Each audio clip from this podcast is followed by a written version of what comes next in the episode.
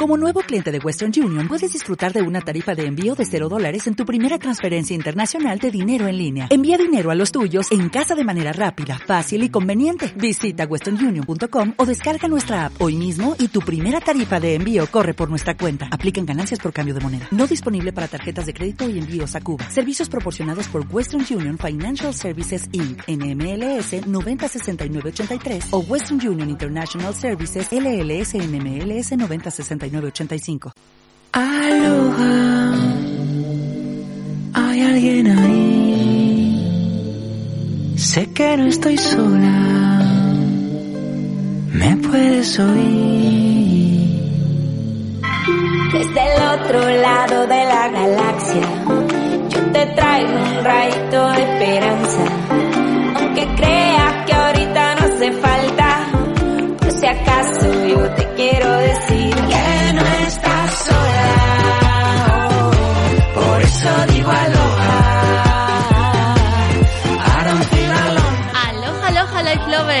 Aloha, vividores. Aloha, disfrutones.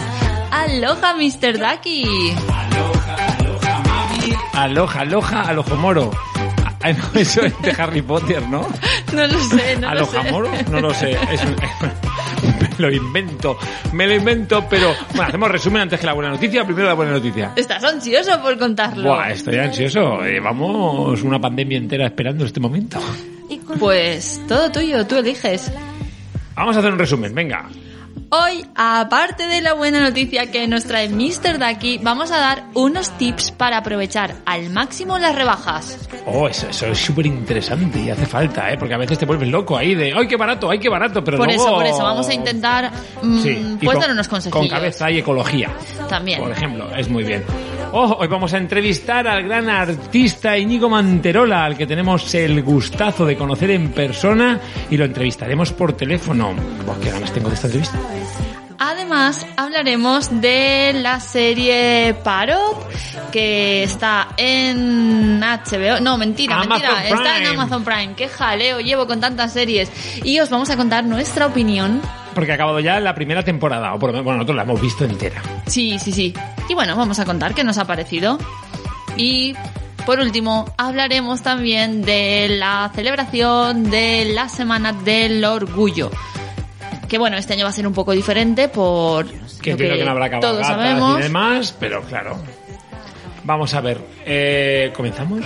Comenzamos con tu buena noticia, cuéntala. Mi buena noticia es que ya me toco los... Ah, no, esto no es que me toco los pies, no. No, es la buena noticia.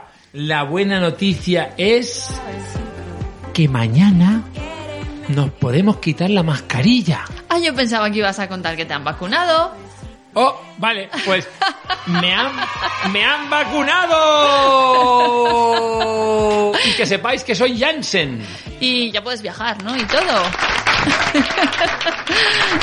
Soy, soy Jansen porque a los que estamos cuidándonos este cuerpazo han dicho que les pongan solo una vacuna.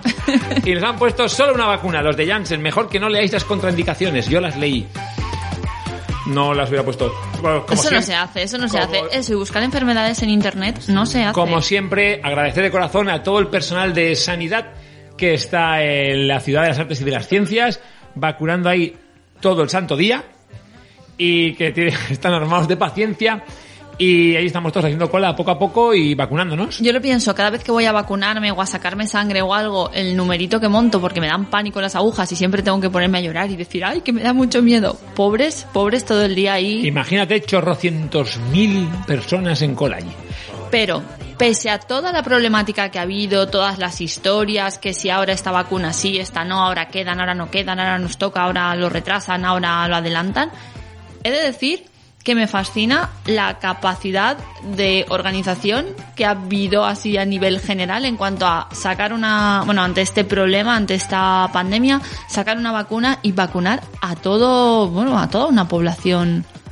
A todo un ya- país, o ya- sea, es que es un ritmo, un alucinante, ritmo de locos. Está claro que había igual un ritmo previsto más largo, pero al final este ritmo ha sido, ha sido brutal. Que seguro que hay quien dice que se puede hacer mejor, también Oh, se podría haber hecho peor, siempre se puede hacer pero mejor creo todo. que esto que nos ha venido de nuevas a todos, me parece que es, que es, que es un hito histórico y que es admirable, ¿no? El cómo, cómo ha avanzado la, la historia de la vacuna. Hasta Miguel Ángel, cuando hizo Moisés, se enfadó porque pensaba que lo podía haber hecho mejor. Le lanzó un objeto y le pegó en la rodilla. Por eso lleva una pequeña muesca, el Moisés de Miguel Ángel. Wow, eres un pozo de sabiduría. Sí, es que cuando dice alguien, ¿se puede hacer mejor? Pues por supuesto, siempre se puede hacer mejor, pero no es fácil, es fácil hablar desde la barrera, como dicen. Y la otra súper buena noticia son que nos quitan las mascarillas a partir de mañana. Qué ganas, qué ganas, no me lo puedo creer, no veo el momento de ir por la calle tranquilamente. Porque eso... ¿Qué, qué habéis dicho? Si se quita la mascarilla todo el rato, no, todo el rato no. ¿Cómo que no? No, hay normas. Vamos a quitarnos la mascarilla, pero hay normas. Os explico más o menos. Si me equivoco, que alguien me corrija. Eh, a ver, podemos quitarnos la mascarilla en la calle siempre que podamos mantener distancia de seguridad de un metro y medio. Vale. Vale, si vas con tus convivientes, pues si te un montón y al pelotón, que no pasa nada. Pero si vas por la calle y te cruzas con alguien que no va a haber distancia, pues hay que ponerse la mascarilla. Entonces, ha llegado el momento quizá de los sujeta mascarillas para colgárnosla un poquito, para poder ponerla y quitárnosla. Porque si no, al- al bolsillo echa un muñico, mm, creo que no. No, no, no. Entonces, más sitios. En la terraza de los restaurantes, como hasta ahora mientras comías te la podías quitar. Ahora, si la distancia entre las mesas es de un metro y medio, te la puedes quitar constantemente. No pasa nada. Ahora, cuando vayas, Bueno, eso yo creo que mucha gente ya lo hacía, ¿eh? cuando vayas a entrar al restaurante, te tienes que poner la mascarilla. Normal, me parece Y bien. cuando te vayas a sentar otra vez en tu mesa, si te estás dentro, por ejemplo, te la puedes quitar para comer, cenar o beber. Ahí te la puedes quitar. ¿Y qué hacemos en la playa, Daki? Muy fácil, muy fácil. En la playa, dentro del agua, sin mascarilla, por supuesto. Fuera del agua, si estáis en las toallas y hay una distancia de un metro y medio, sin mascarilla. Ay, qué bien, qué Puedes bien. estar junto a tu núcleo familiar pegaditos o convivientes, pero no puedes, si hay más gente cerca, que hay mucha gente en la playa, estáis de goma a gom, a tope la playa, entonces ya sí que tienes que dar mascarilla, pero si no, no. Eso ahí. ¿Y qué hacemos en las piscinas? Muy bien, me gusta que me hagáis esa pregunta. En la piscina, en el agua, no hace falta mascarilla. Bueno, Luis, yo creo que me voy a casa, que haga él solo el programa, que se pregunta, se No contesta. hace falta la mascarilla. Eh, en los vestuarios sí hace falta la mascarilla. En el Vale. vestuario sí que lleva mascarilla. Daki, cuando cojo un taxi, ¿qué pasa? Un taxi, mascarilla. En el taxi tienes que llevar mascarilla porque no eres conviviente con el señor taxista. Ajá. Entonces tienes que llevar. Eh, la familia que va en el coche, pues no hace falta mascarilla como hasta ahora. Como hasta ahora. Esto era sencillo. No sé, si tenéis más dudas me podéis escribir. Yo las resolveré todas, que me he hecho el cursillo de quítate la mascarilla. en- Quítate la mascarilla.com. Espera. Quítate la mascarilla en 30 segundos. Pero sí que es verdad que hay que buscar los los, los sujeta sujeta mascarillas Los que tenemos de la Casa De la Ronald. Fundación Casa Ronald, esos hay que buscarlos porque yo creo que va a ser la manera más cómoda. Sí, sí, lo más si no, práctico y puede que de lo más higiénico. Y bueno, lo que siempre decimos, ¿no? Que, como decimos en Valencia, trellat y coneixement. Precaución. Sentido común. Ah, porque no ha habido sentido común. Ah, bueno, ya, ya me he enterado, ya me he enterado. Fatal. Yo mira que no quería mirar las noticias hoy por el tema de la noche de San Juan, pero inevitablemente ha tenido que haber fiestas, no sé, la gente, mm, mm, sé que todos tenemos muchas ganas de juntarnos con los amigos, de ir a festivales, conciertos, de hacer vida lo más parecido a lo que hacíamos antes de la pandemia, pero super fiestas, aunque fueran en parques, no, no, no. Error. Y los que os habéis ido de viaje molón a Mallorca ha sido. Más Mallorca, Menorca, No, no, lo lo sé, dónde sabéis de viaje, que habéis venido todos contagiados. Que el libre albedrío no existe en estas situaciones, amigos y amigas. No habéis tenido cabeza y ahora tenemos a, a gente en toda España ya otra vez infectada. Y ha incrementado un poco. El, el- el- el- íbamos bien, íbamos bien. No hagáis estas cosas. No juntéis ahí al roce, al roce. Es que no puede ser. No es necesario, es necesario. Vale, vale la pena esperarse un poquito y... Que vamos muy bien encaminados ya, ¿eh? Mm. Que ahora ya, pues tú, estás- uno está vacunado, el otro está vacunado, aquel de más para allá está vacunado. Oye, pues esto va bien. Bueno, pues esperemos que siga yendo bien. Cabeza y mañana acordaos, fuera mascarilla, pero solo en ocasiones. Hacedlo bien, ¿eh? Que, os- que digáis, oh, mira, como me decía de aquí. En el agua sí, puedo. No, en el agua no la llevo, ya no me acuerdo. Eh, bueno, que comenzamos.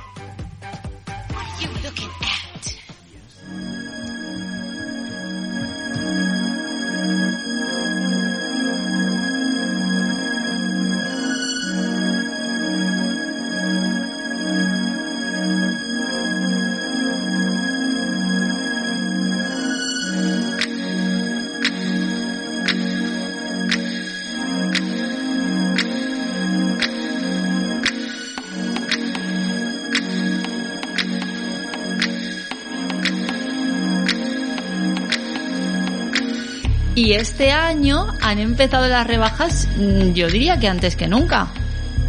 Sí, porque estamos a 20 y algo de junio.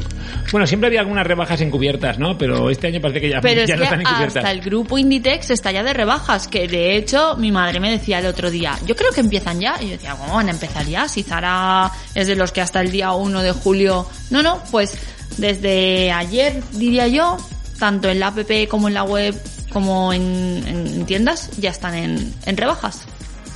Pero amigos, no os dejéis engañar. No os dejéis sobreestimular. No compréis todo. Las rebajas son un buen momento para mm, hacer una selección de las cosas que necesitamos y para conseguirlas a mejor precio. Pero como bien dice Mr. Ducky, no os dejéis arrastrar, no nos volvamos locos y utilicemos la cabeza y el sentido común, que a veces es el menos común de los sentidos, para pues eso, crear un buen fondo de armario, incluso tener alguna prenda, algún complemento como más de tendencia. Yo creo que diría que necesitas invertir en una prenda de calidad y buena para que te dure por vida y un caprichito. ¿Por qué no? Oye, un caprichito está bien también. Sí, sí, por supuesto. Entonces yo creo que esos serían, serían los pilares bases.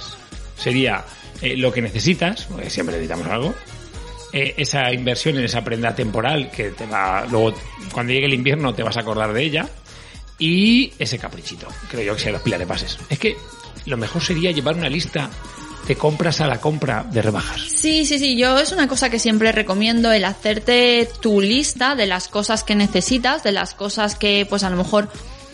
A ver, por un lado yo tengo lo que es el fondo de armario, entonces a mí me gusta aprovechar las rebajas para comprar piezas que pueda incorporar a ese fondo de armario. Un fondo de armario, pues bueno, son piezas atemporales que nos van a salvar de un montón de situaciones o nos van a servir para muchísimas situaciones. Entonces creo que las rebajas es un buen momento para aprovechar y incorporar piezas a este, a este fondo de armario.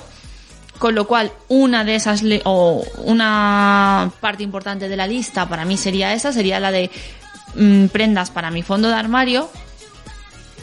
Las rebajas también pueden ser un buen momento para darse un caprichito, o darse un caprichazo en plan de pues voy a aprovechar y voy a invertir en un buen bolso o en unos buenos zapatos. Que ojo, no estoy hablando de marcas ni de super lujo, pero estoy hablando sobre todo de productos de calidad. Yo, yo aportaría, por ejemplo, aunque parezca una locura, el abrigo. Un buen abrigo.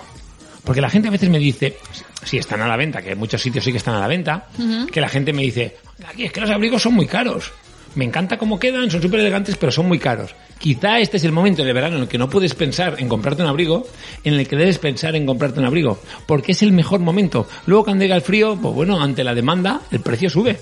Pero en el verano los abrigos están baratos. Si no te importa, no te importa, que te molesta llevar un abrigo de la temporada pasada, que entiendo que no, porque es un abrigo, te compras un buen abrigo en tonos neutros, en azules, en marrones, en negros. ¿Sabes? Y es el mejor momento para comprarse un abrigo. Por ejemplo. A ver, es que esto que comentas de las temporadas a mí me parece muy interesante porque es cierto que nos gusta, o generalmente nos gusta ir a la última, llevar lo que se lleva y todas estas cosas. Pero hay muchas prendas que realmente cambian dos detalles. Y si buscamos prendas, no voy a decir, o sea, más clásicas o más neutras, nos van a servir para muchas, muchas temporadas. Por eso, como lo que tú comentas, ¿no? De un abrigo, mm, si es un buen abrigo, de un buen tejido, de una buena calidad, con un buen corte, es que posiblemente lo puedas llevar años y años y más años. Doy fe de ello. Tengo muchos y tampoco diría que son de categoría premium, sino son de categoría media o media alta en algún caso y los tengo toda la vida, desde que, no diré de que tengo uso de razón, pero sí desde que he visto elegantemente. Por ejemplo, un traje. Es un buen momento para un buen traje. En vez de comprarte un traje low cost o super low cost, que sabes que en dos días va a empezar a tener brillos, que sabes que en dos días va a estropearse o a caerse los pozones, que ocurre, eh, pues inviertes en un traje que te cuesta eh, el 50%.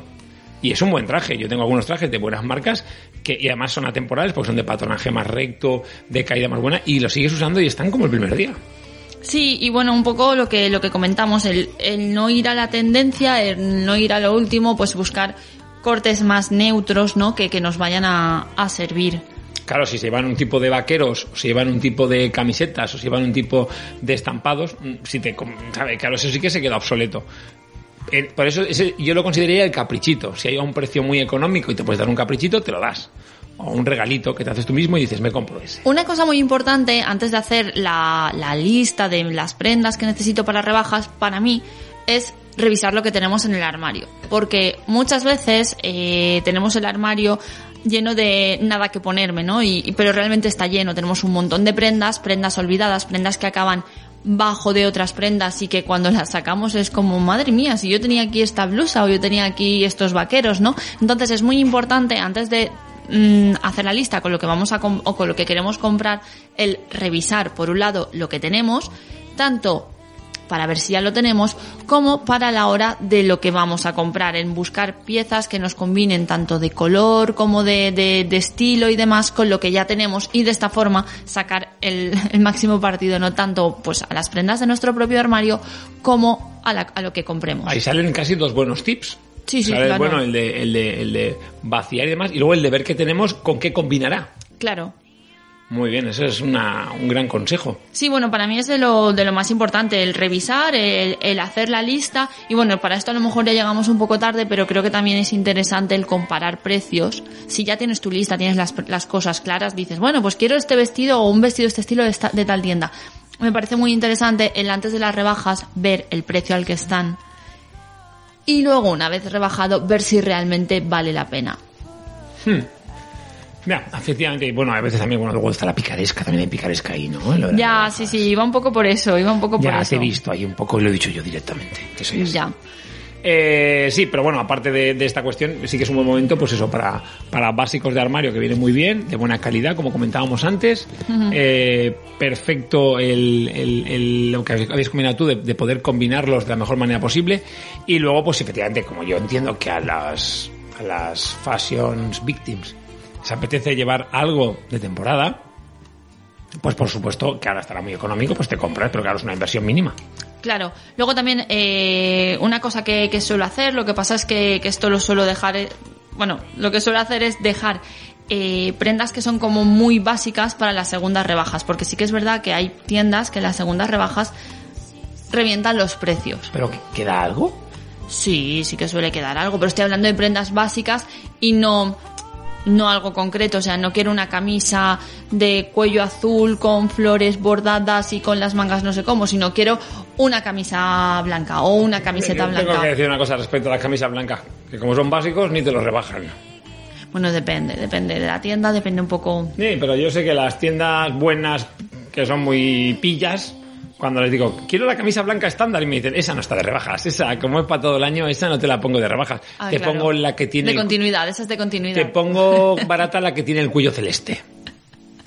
O los puños fashion. ¿Sabes? Es un poco... Es un poco esa cuestión. Pero sí, es un buen momento para, para aprovechar, hacer esa lista y renovar. Y súper importante, acumulamos demasiada ropa. Acumulamos demasiada ropa, la usamos súper poco y encima es una de las industrias más contaminantes. Ya os dijimos dos trucos. Os dijimos el truco de, conforme utilices una prenda, si las tienes colgadas, colocas la percha al revés, no boca abajo, sino con la, con el, con la anilla hacia la otra parte. Y así cuando acaba el año, puedes ver las que has usado y las que no has usado. Aquello que no has usado, pues si no lo has usado en un año, amigo, amiga, ya sabes, se podría ir del armario que no ocurriría nada. Lo donamos, lo damos a alguien de confianza que sepamos que lo va a usar, o lo donamos a una ONG, que también podemos, podemos hacerlo. Y, Otro tip de rebajas. vale, seguimos. Marcaros un presupuesto. Mmm, interesante. Eso está bien, ¿eh? está bien. Sí, sí, sí, marcate un presupuesto en plan de, pues este año en rebajas me quiero gastar, no sé, 20, 40, 100, 200, lo que sea, pero marcar un presupuesto e intentar no pasarlo. Es más, si encima de ese presupuesto que te marcas consigues gastar menos, oye, pues tienes ahí, Para las de invierno. por ejemplo, Qué guay, eso es una idea muy buena. Porque ya sé que algunos venís. Esta situación económica es complicada, pero también es verdad que hay gente que no ha salido mucho, que ha seguido trabajando y al final pues tiene dinero para gastar. Y bueno, pues hay que gastar con precaución y con mentalidad, pero ya no es por decir, no, es, si me lo puedo permitir, ya no es por eso, es porque al final es, es eh, por lo que hablamos, si al final no lo vas a usar, lo vas a usar dos veces, no merece la pena. Hay que amortizarlo. El otro tip que iba a decir antes es que hablamos en un momento de poner, ¿cómo había que ponerse una prenda? 40, 50 veces para realmente... Sí, sí, sí, antiguamente, bueno, antiguamente, antes las prendas se usaban una media de 50 veces y ahora no llega a 5.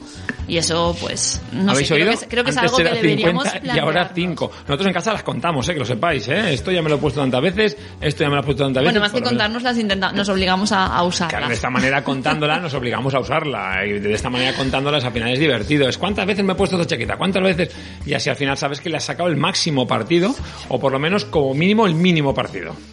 Y ahora quiero dar un tip que para mí es muy, muy, muy importante. Y esto va a parecer una obviedad, pero es que lo he visto y lo he sufrido en tiendas, que es el no comprar cosas en mal estado o no comprar cosas con taras. Y tú dirás, ¿cosas con taras? Sí, sí. mm, os cuento mi caso. Eh, hace como tres años compré unas botas en, en Zara unas botas granates altas y cuando llegamos a, a casa vi que estaban marcadas pues porque eran las típicas botas que tenían ahí puestas en la tienda que todo el mundo las tocaba, las probaba, las dejaba, las pisaba, las malponía y demás. Eran unas botas que valían 120 euros, estaban a 50, que era una buena rebaja, pero no dejaban de ser 50 euros. Eh, mm, mm, a mí personalmente comprar por 50 euros algo en mal estado porque no se ha sabi- sabido gestionar, no se ha sabi- se ha sabido cuidar, no por parte de los dependientes, que sabemos que en esta situación es súper complicado, pero creo que este tipo de, de- de- de compras no las debemos hacer. es más, cuando fui a devolverlas, que encima un chico súper amable me sacó unas iguales nuevas del almacén, una mujer me decía, chica, quédatelas, si total son 50 euros que están de rebajas, y yo decía, señora, pero es que están en mal estado, es que parece que tengan 5 o 10 o 15 años. Claro, al final un poco es, es que eh, pues la, mentalidad de como es barato, pues nos lo quedamos. Como me ha costado poco, aunque tenga una tara, nos lo quedamos. Pero yo creo que al final eh, no debe ser así. Y además, si conseguimos eh, ahorrar un poco de dinerillo, siempre podemos invertirlo en el arte.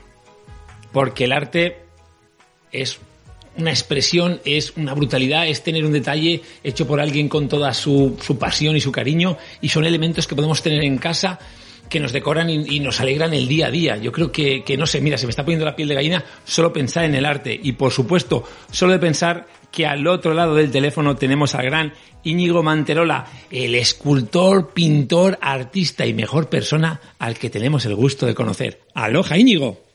Aloha, muy buenas tardes. Hola Íñigo, ¿qué tal? ¿Cómo estamos? Muy bien, ¿y vosotros? Muy Ya os contentos. sigo, ya os sigo, ya veo que no paráis, ¿eh?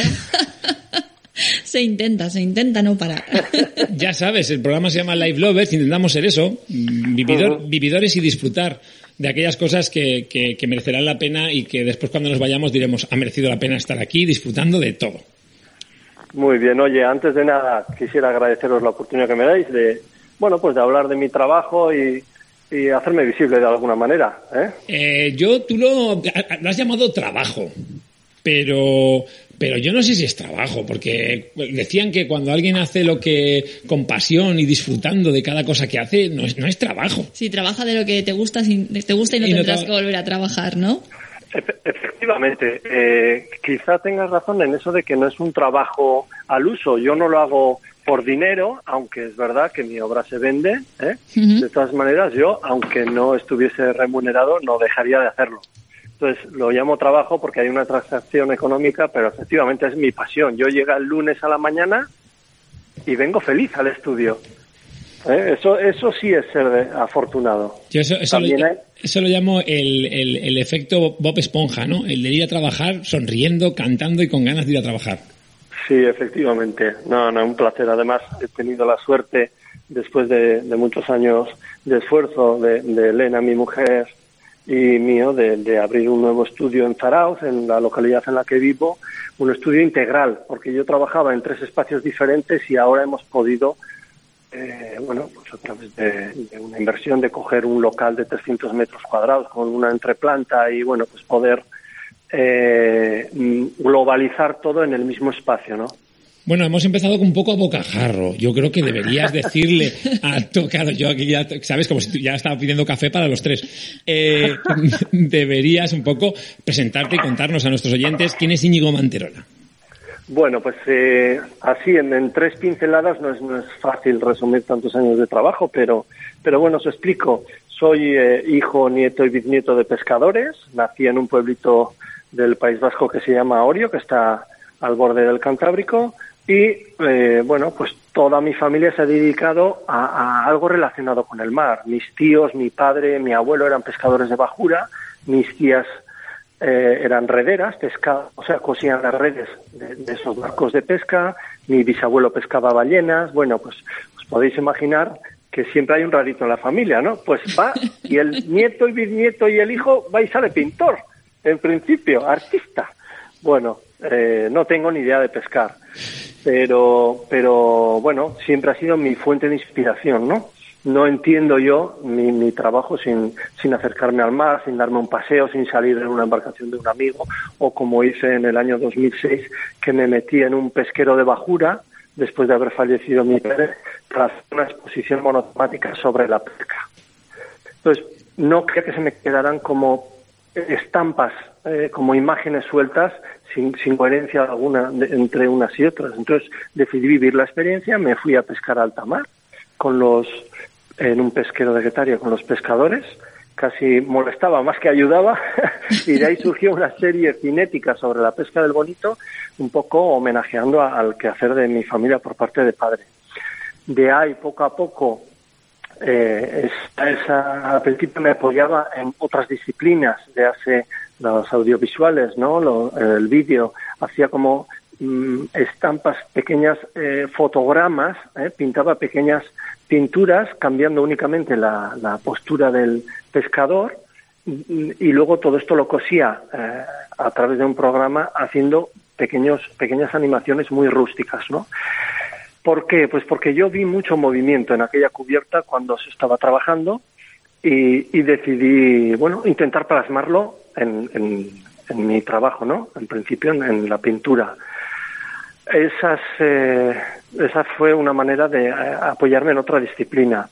Eh, también utilicé el recurso fotográfico, el desenfoque, el barrido, la repetición del contorno y al año y medio de aquella exposición que se hizo en Bilbao, eh, recupero la misma temática, pero me olvido, de lo anecdótico. Es muy difícil explicar este salto, pero sí que me gustará explicarlo, ¿no? El salto de la pintura a primero a caminar hacia la abstracción y luego a través de un elemento que aparece dentro de esa abstracción el salto a las tres dimensiones. ¿ah? Es un poco el recorrido que os quiero hacer en, en- en estas tres pinceladas. Bueno, descubro, eh, bueno, an- desaparece todo lo que en principio era anecdótico y que entorpecía a, esa, eh, a ese intento de plasmar el movimiento de los pescadores. Entonces puse al pescador encima de un soporte liso y alrededor del pescador empecé a hacer unas líneas como si fuesen posturas anteriores o, o posteriores de ese movimiento, ¿no?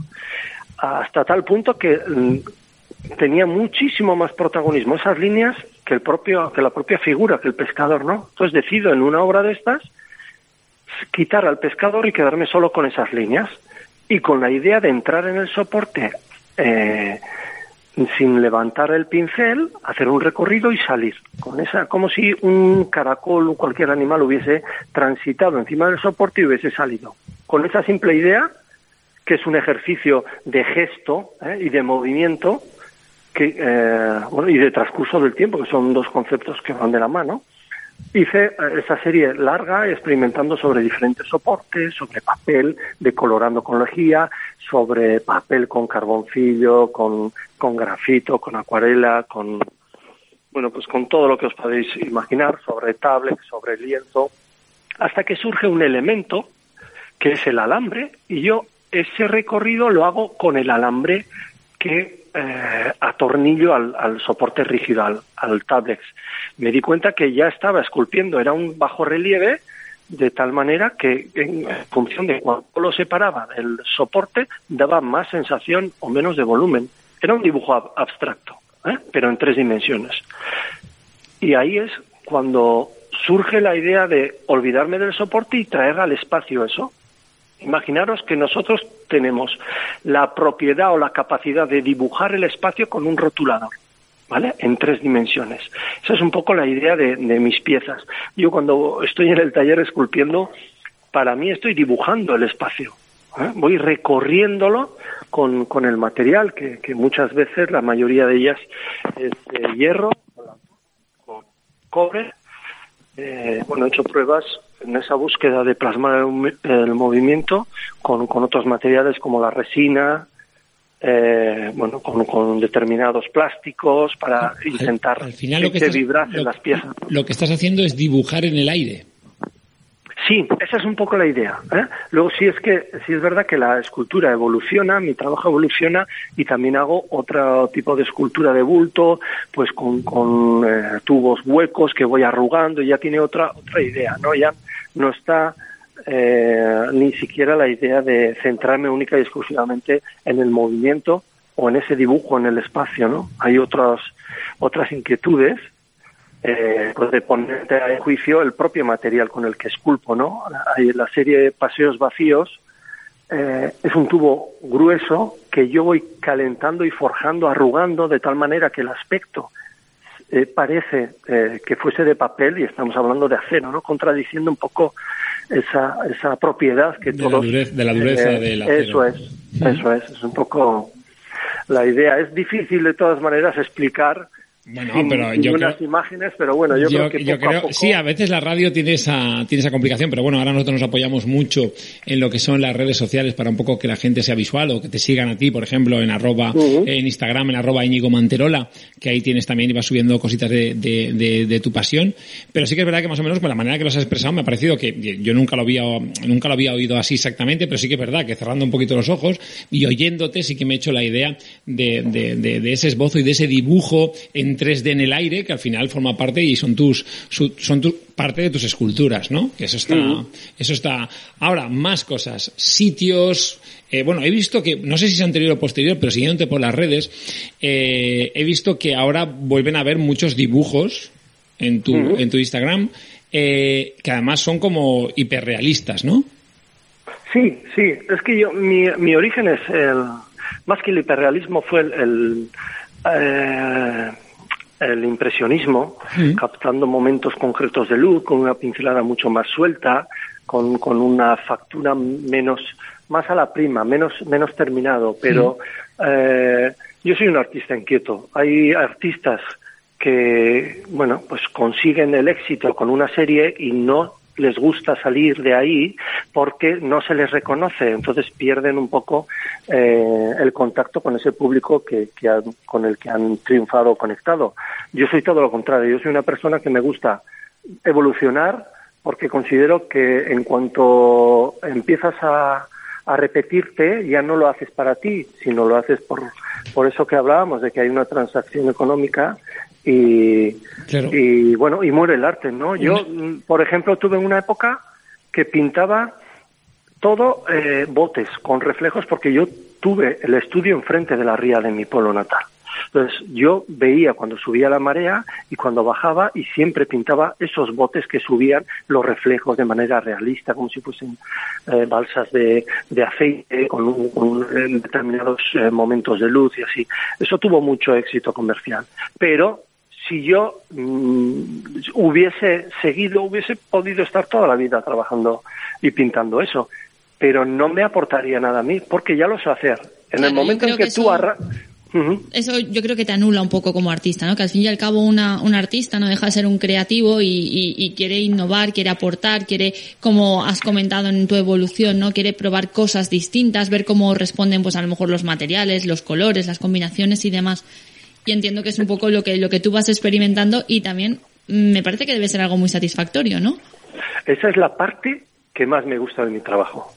El encerrarme en el estudio, muchas veces discuto con, con, con mi mujer, que ahora poco a poco me va dejando más mangancha, pero sí es verdad que eh, me gusta estar todo el día. Yo no puedo venir dos horas a la mañana y luego venir tres horas a la tarde. No, no. Aquí los resultados salen cuando estás horas, días y semanas seguidas, ¿no?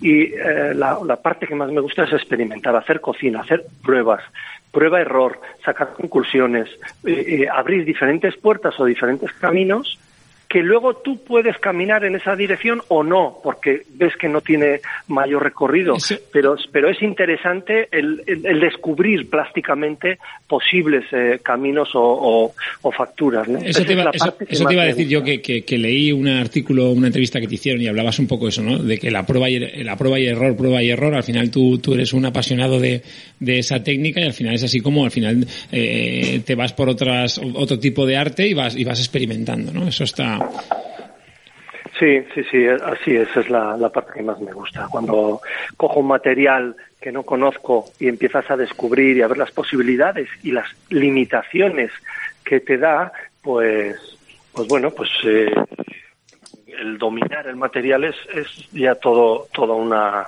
una, un- bueno, pues una performance, es una obra de arte ya, el, el hecho de- del conocimiento del material y ahí es donde yo disfruto. También me enfado cuando veo que se me chafa las pruebas, que no, que no Bueno, llegas a, a buen puerto. También te enfadas y también te pegas bailecitos, porque yo te También, sigo también, también. ¿eh? Y te, he pegado, y te has pegado esos bailecitos cuando no querías, Sí. cuando no querías ser pescador y la gente ponía en dudas tu arte, seguro que ahí bailabas, ¿no? Decían lo del payaso, que yo todo esto te sigo en corto, ¿eh? Pues sí, mira, te voy a contar una anécdota. Ahora que mis niñas ya tienen 15 y 17 años y ya han empezado a salir por ahí, les dicen, joder, pues tu padre era el rey del Chanela. Yo era muy bailarín, ¿eh? En su día. Chanela es una discoteca que hay, que hay aquí en, en donde vivimos. Claro que sí. "Joder, Era el rey de la pista del Chanela. Bueno, el payaso siempre me ha gustado hacer. Bailar no bailo bien, pero el payaso... Pero disimula- disimulabas muy bien como yo, disimulabas muy bien como yo, era- y eres artista, y los artistas tenéis eso, que es que al final tenéis que sacar vuestra arte por donde sea. Ahora, cosas que sé que le gusta, que le gusta a nuestra audiencia. ¿Dónde podemos encontrar el arte, eh, pues no sé, en la calle, en sitios importantes? ¿Dónde podemos encontrar el arte de Íñigo Manterola? Bueno, pues he tenido la suerte estos últimos años de, de conectar con, el público internacional a través de diferentes colaboraciones, como la estrella Michelin, el Endagos, tiene tres estrellas Michelin, su restaurante con su nombre está en París y tiene otro en, en Inglaterra con dos estrellas Michelin y vino a colaborar al Hotel María Cristina de San Sebastián. Se enamoró, descubrió mi trabajo en una galería de Biarritz de Francia y bueno, pues me, me invitó a colaborar en ese restaurante pop-up que abrieron durante seis meses en, en el María Cristina de San Sebastián. Ahí surge eh, una colaboración que me hace visible a nivel internacional. Eh, bueno, al colaborar en un hotel de estos, pues viene gente de todo el mundo, de, de Estados Unidos, de Japón, bueno, de toda Europa, por supuesto, y, y, bueno, pues van saliendo, van- voy vendiendo piezas de mayor o menor tamaño, incluso hasta de 3, 4 y 5 metros a un estadounidense de Nebraska. Y, y bueno, pues vas abriendo, eh, bueno, fronteras. y Perdona, vas- te, hago- te hago, el- te hago el hincapié, has dicho 3, 4 y 5 metros. Sí, sí, inspiradas. Bueno, este señor vino, compró una pieza grande de dos metros y medio, eh, una, una de sobremesa, y me invitó a, a, pro- a- a presentarle un proyecto. Dos metros y medio de sobremesa. No, no, no, no. Que, oye, estamos muy cerca de Bilbao y aquí las mesas son grandes, ¿eh? No, no, por eso digo, pero ¿qué mesa tenía este señor? No, no. Compró una de dos metros y medio y de altura, ¿eh? Siempre Sí, de sí. altura. Sí, sí. Y, y compró otra pieza de sobremesa de unos Ah, vale, 30 o 40 centímetros, no me acuerdo bien. También se vendieron a una universidad, a una asociación de universidades de, de Alemania, pues dos piezas grandes. A Japón vendimos otras dos y nos invitaron a ir a, a Tokio y a, a, bueno, a la inauguración que hizo el cliente dentro de su casa para con sus amigos. Eh, y luego una segunda inauguración en su casa de campo. Pues bueno, pues todo esto, imaginaros qué satisfacción después de tantos años de sacrificio. Yo llevo muchos años trabajando de esto. Eh, Me imagino, me imagino el momentazo, ¿no? En Japón, el momentazo de, mirad chicos, lo que me he comprado y lo ha hecho Íñigo. Eh, Y, y- y me presenta, pues vamos, primero eh, Elena, yo, mi mujer y yo estábamos eternamente, estaremos eternamente agra- agradecidos a este, a este señor pero, pero luego, bueno, o sea, yo no sé cómo lo consiguieron, pero no sé si conocéis el chacolí, que es el vino Sí, que sí. se hace por aquí, Sí, sí, un sí, vino claro, blanco espumoso. Pues eh, no sé de dónde lo sacó, pero consiguió 15 botellas de chacolí para la inauguración que se hizo en Nagano. O sea, con la etiqueta en japonés, pero eran el chacolí de aquí. Eh, pues imaginaros qué ilusión me hizo a mí, ¿no? Sí, sí, sí, es eso que que cuando te vas de- fuera y ves algo de casa es como que vale, le, tiene el doble o el triple de valor, ¿no? Sí, y sobre todo que esa persona se preocupe, piense en ti y diga, ¿este tío de dónde es? Pues le voy a hacer una inauguración y va a estar su vino, tal. Bueno, pues eh, entiendo que lo hizo por mí, no lo sé.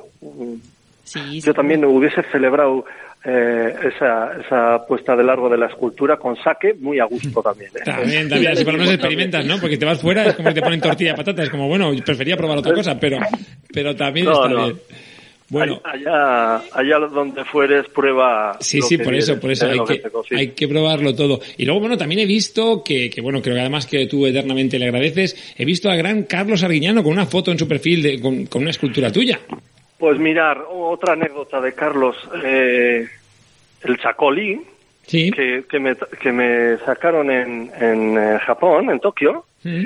fue, en Nagano, perdón, fue el chacolí de Carlos Arguiñano, el K5. Y casualidades de la vida, yo trabajé desde los 15 a los 20 años, durante esos cinco veranos, en el restaurante de Carlos Arguiñano, de Carlos Arguiñano de camarero. O sea, me dio la primera oportunidad para sacarme mis cuartos como camarero. Hice eh, una exposición en su restaurante, en su cafetería, restaurante, hotel de Zarauz. Eh, tengo muy buena amistad con sus hijos, seguimos colaborando, tenemos algún proyecto común, alguna cosita que me han encargado, me ha apoyado comprándome obra. O sea, imaginaros el cariño que puedo tener yo a toda la familia de, Luis y de Carlos, a los Amestoy, Arguiñano Amestoy, pues, pues bueno, ¿qué os voy a decir? No voy a decir que es que es una segunda familia, pero, pero vamos, eternamente agradecido. Y Carlos nuevamente a, da, da eh, bueno, se, se retrata en este tipo de gestos, ¿no? Es una persona muy generosa y, y, bueno, pues se sacó una foto, me la envió y yo le pedí permiso, obviamente, para poder publicitarla y, y efectivamente me lo dio. O sea que eternamente agradecido a, a Carlos y a toda la familia. Sí, señor, una gran persona. Pues, ¿qué te iba a decir yo? Que nos estaríamos, ya sabes que, que de hecho, ya, ya sabes que fuimos a San Sebastián y fuimos a buscarte. Eso sabes que esto fue, Sí. sabes, sabes que fue así, que te apreciamos un montón, que Mavi ya me está mirando como diciendo, ya sé que le vas a pedir que nos envíe algo a casa, porque tenemos que tener tu arte en algún sitio. No sé si de cuadro, si de imagen con movimiento antigua, no sé si alguna de tus pequeñas esculturas, no lo sé, pero mm, necesito. Iremos, iremos a Za- a Zarauz a hacerle una visita. Tú no has estado y aquella zona es preciosa. Me ha llamado mucho la atención que, porque a nosotros nos pasa mucho, que las personas que nacemos cerca de un mar es como que nos tira mucho el mar. Sí, sí, efectivamente. Y aunque no tengamos relación directa, que mm, en tu caso no, no es tu caso, ¿no? Si tu familia es de pescadores, pero sí que es verdad que te tira muchísimo, muchísimo el mar. Ese es el magnetismo, ¿verdad? Sí, sí, yo creo que es un imán que no, que no, eh, no es palpable, no es tangible, pero yo me veo viviendo en Madrid, que me encanta Madrid, pero, pero es para, para, pues para dar un paseo, para eh, descubrir y disfrutar de las cosas que no tenemos en nuestros, eh, nuestros pueblitos. Yo, en mi caso, ¿no? Yo vivo en un pueblo de 25.000 habitantes, no tiene, no tiene más. Y he nacido en uno de 4.500. O sea, quiero decir que soy más de pueblo que las amapolas. Pero espérate, que yo lo diré con acento valenciano, pero nosotros somos igual, ¿eh? Bueno, ella es de Capi, mi mujer es de Capi, Mavi es de Capi, pero yo no. Yo soy de pueblo, soy de la Horta. Eh, eh, y he de decir que quiero recordar que la primera vez que tú y yo nos conocimos y tuvimos una conversación, salió lo mismo lo de Madrid, que Madrid nos encanta, que podemos hacer un montón de cosas en Madrid, que estamos conectados con todo el mundo, pero que nosotros no somos de Madrid.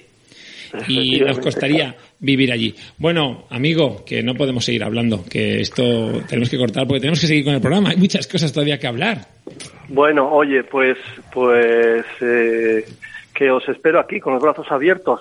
Descorcharemos una botellita de chacolí de K5 que os va a enamorar, o de cachiña, que es espectacular, y, y nada. Ya. eh, Tenemos Ya- testigos, ya- ¿eh? ya Tenemos nos has- unos ya nos cuantos has ganado, ya nos has ganado. Íñigo, Bueno. muchísimas gracias. un placer, un abrazo a los dos y que quiero veros por aquí, ¿vale? Vale. Seguro que un sí. Un abrazo. abrazo enorme. Muy bien, chao. Cuidaros, un abrazo. chao, chao.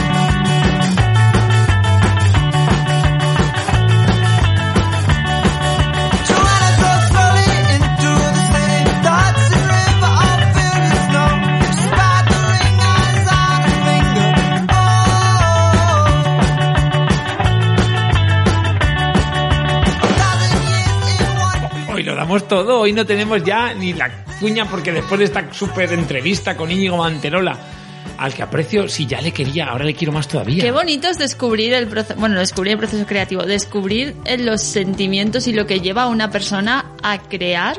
Y cómo, cómo, cómo es de fascinante también cómo ha intentado describirnos cómo ha sido ese proceso, ¿verdad? Porque, y he cerrado los ojos y, y, y, y por Y eso he vamos dicho- viendo sus íbamos obras, viendo, ¿verdad? íbamos viendo cómo, cómo realmente él había conseguido ese tipo de escultura. Pero bueno, oye, que hablaremos con él otro día también, ¿eh? Total, podemos llamarle cuando queramos. Bueno, ahora nos toca hablar, ¿no? De Parot. ¿Nos toca hablar de Parot ya? Bueno, ¿O de qué quieres que hablemos? vamos a hablar de Parot, ¿no? Vamos a hablar de Parot, esta serie nueva de Amazon Prime Video, capítulos de 60 minutos más o menos, Sí, más o menos, a lo mejor un poquito menos. 10 capítulos. eh, creada por Pilar Nadal, dirección de Rafa Montesinos y Gustavo Ron, eh, las fotos de Víctor entre canales y interpretada por la maravillosa Adriana Ugarte, Javier Albalá. Iván Masaguer, Oh, a ver qué que hace Uf. un papelón Yo- yo- importante. Yo diría que es de los que salva la serie así en condiciones, ¿no? ¿Sabes lo que pasa? Que pese a hacer el papel del malón malísimo, lo borda el tío, ¿eh? Lo hace muy bien, ¿os acordáis? El burbuja del barco. Blanca Portillo, tampoco Blanca Portillo, Carlota en Siete Vidas, que lo de siempre, cuando estás acostumbrado a ver un registro de alguien gracioso, cuando hace un registro que no es gracioso, porque lo hace muy bien, muy bien también, la gran Blanca Portillo, eh, Patricia Vico, Mitchell Brown, que yo lo reconocí a pesar de no haber visto Pasión de Gavilanes, Ay, es verdad. porque era es verdad. guapérrimo, sigue siendo guapérrimo. Bueno, no- yo creo que lo de que no he visto Pasión de Gavilanes lo decía para que no me metiera con él. Es, es verdad, yo no he visto Pasión de Gavilanes, pero fue verlo y decir, qué guapérrimo, y ahora ya es señor, porque antes era como un chico guapérrimo, ahora es un señor guapérrimo, pero joder, es que está... Pero es que es Y tiene unos ojos... Y como mucho Michelle hombro, Brown, ¿no? si quieres Así. llámanos y hablaremos contigo. Eh, creo que podemos hablar de lo guapérrimo que eres, macho. Bueno, es un thriller de ficción ambientado en la España de 2013, pero con una historia real Sí, que fue... Bueno, el fondo de la historia El fondo de la historia, la doctrina Parot, fue una historia real. Eh, bueno, eh, tras la derogación de la doctrina judicial Parot por el Tribunal Europeo de Estrasburgo, decenas de presos eh, fueron puestos en libertad y pocos días después, algunos de los escarcelados empiezan a aparecer asesinados. Muertos. Dejo como sinopsis porque tampoco quiero desvelar muchas cosas No, no, no, lo dejamos ahí, lo dejamos porque ahí. me vengo arriba, ya sabes. Y bueno, la, la protagonista principal es Isabel Mora, Adriano Ogarte, que es policía y tendrá que asumir la investigación de estos asesinatos eh, mientras se enfrenta a, un- a una cosa personal. Sí, tiene sus problemas personales y bueno, pues mm, condicionan un poco la investigación. Y a ver, ¿qué opinamos de la serie, señor del bigote? A ver, yo primero quiero, porque la, la- la- yo creo que la duda que nos sembraba a todos un poco el tema de, de la doctrina Parot, que, que quedaba un poquito de aire, yo me pondré un poquito más sesudo ahora, luego hablo de mi opinión, que la doctrina Parot es como se conocía en la jurisprudencia, que impedía que los presos con condenas de más de 30 años salieran de los centros de buena conducta en menos de 20. En lugar de restar los beneficios penitenciarios del máximo de permanencia en prisión, se les restaban de la pena total. Por lo tanto, la doctrina se llamaba así en honor, bueno, en honor, porque la terrorista Henry Parrott fue el quien sentó el precedente y afectaba sobre todo a los miembros de ETA. Es que esto es tela. Y si Sí, es un tema Si complicado. alguno se ha perdido en algo que...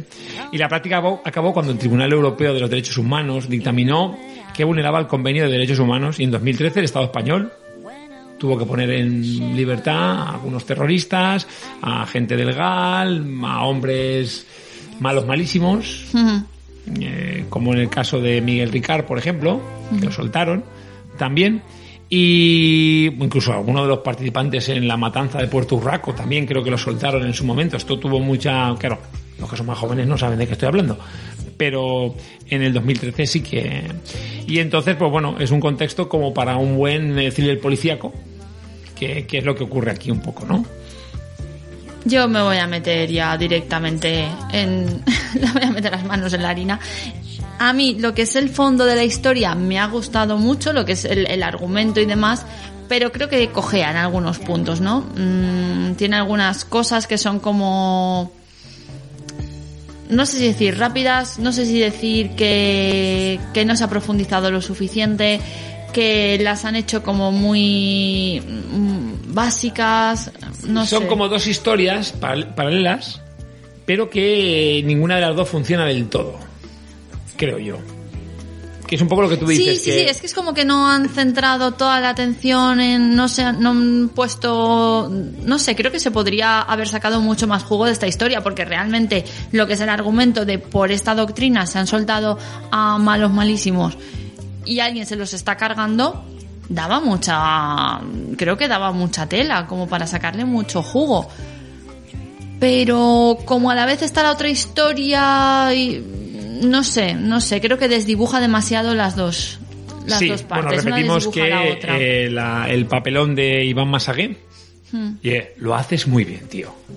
Lo haces muy bien, nos gusta mucho. Ese Sí. rollito aristócrata me gusta mucho. Que Hmm. te da, acostumbrado también a verte en otros papeles, este papel me parece que, que- que te ha ido como anillo de dedo, o lo has hecho tú como anillo de dedo muy bien. Y yo voy a decir una cosa, la serie me parece que se puede ver perfectamente. Ah, bueno, sí, sí, o sea, a mí me ha parecido una serie entretenida, una serie que hemos visto en poco tiempo porque 10 capítulos. 10 capítulos hemos dicho, de casi unos 60 minutos. Y sí, es bastante, bastante llevadero. Yo creo que está muy bien. Y bueno, ¿y qué decimos de Nieto? Como el ¿Qué chico. ganas le tienes? No, ¿Qué no te- no tengo ganas. A ver, bueno, a- yo sigo sin entender y si alguien lo sabe o lo conoce o me puede dar un poco de luz, ¿por qué al malo le han puesto el nombre de una bodega?